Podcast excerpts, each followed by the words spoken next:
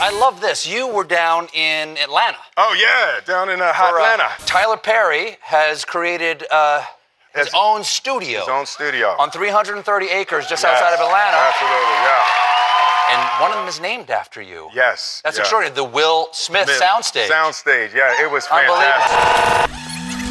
Tyler Perry made history over the weekend with the opening of his new film studio in Atlanta. The centerpiece of the opening of the Tyler Perry Studios was a dedication of 12 sound stages named after black directors, producers, actresses who have all made contributions to cinema. All the stages are being dedicated to them this weekend in the party.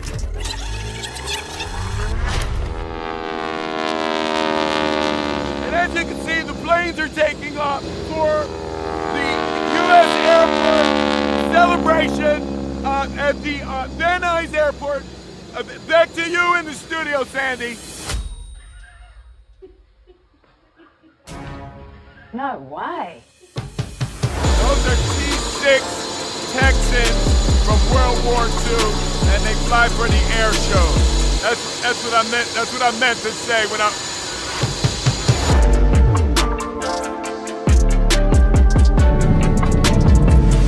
I can tie a tie. Yeah, but like, why would you say you think I'm gonna go for the pre-tied little boy tie? I just do. Well, you're wrong. You think I'm wrong? You're wrong. I want the Untied tie. Bow tie. Regardless, you're gonna look handsome. I'll wear the one I wanna wear. Oh no, that's true. There's no doubt about it. Mm-hmm.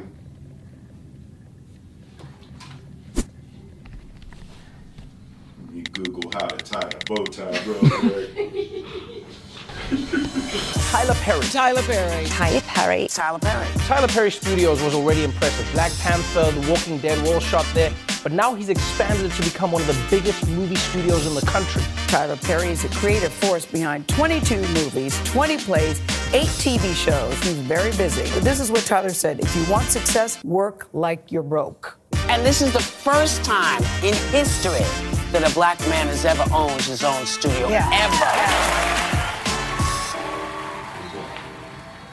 You got your stuff? Yeah.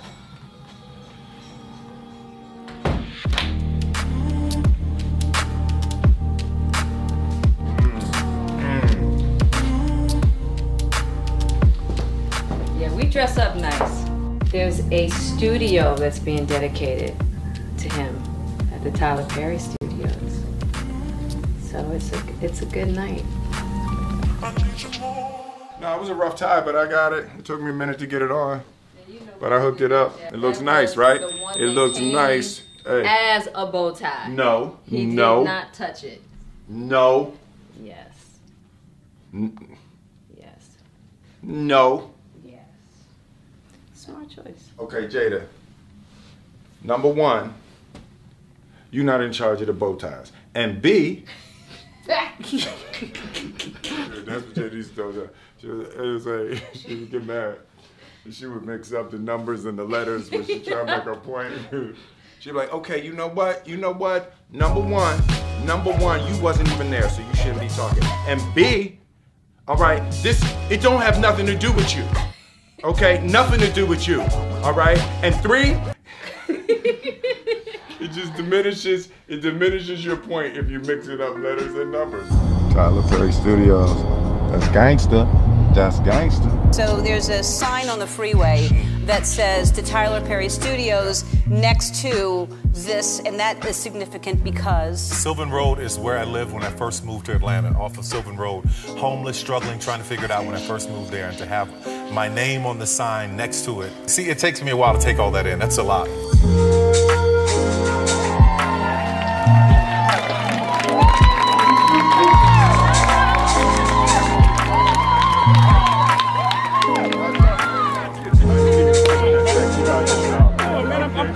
To, to christening of your studio.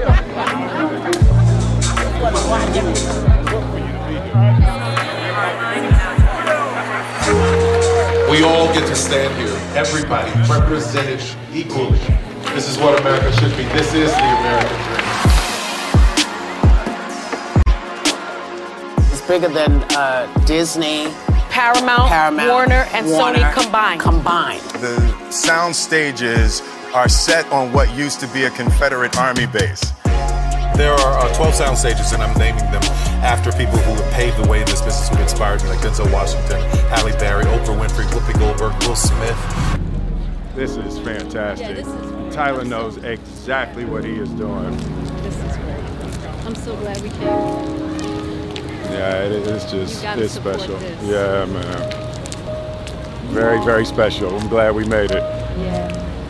Just reminds everybody that, that Hollywood has always been made up of lots of different folks, both behind the camera and in front of the camera. And, and he's made it possible to remind people that, you know, they were here.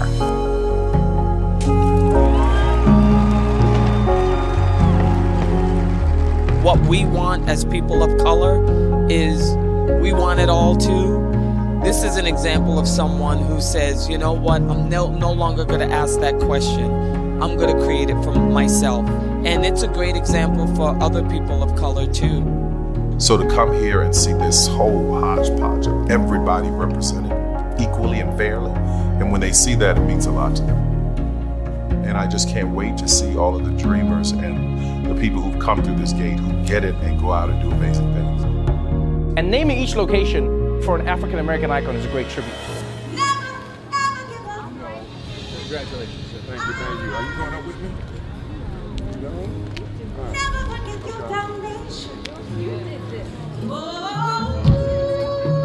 Back up, back up, back up, back up.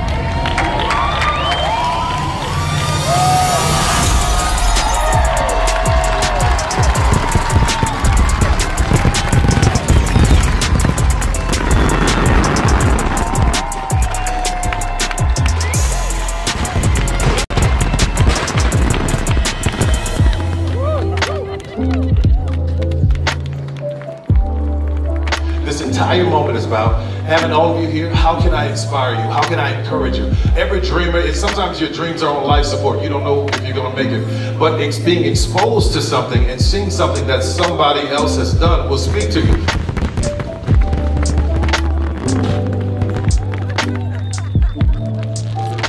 Three's a great number, babe. That's a powerful number. Powerful number. That's, you know, that's my pie vibes. my pie vibes. You know, half the people standing out there crying, and it's like you just really captured the depth of what we were walking through. Fantastic. Fantastic. Fantastic. Imperative that we were here for so many right. reasons. Yes, exactly. Yes. Exactly.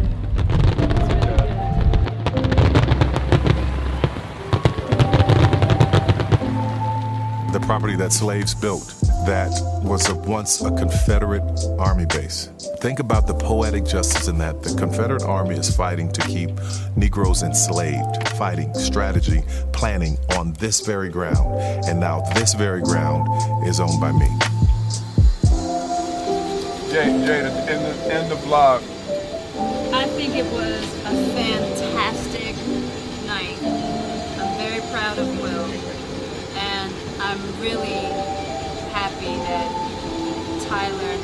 gifted us the studios. I think that the impact that it's going to have on our creative community is going to be beyond. and and vlog. Oh my God! See, this is why I didn't want to. All right. This is why I didn't even want to say nothing.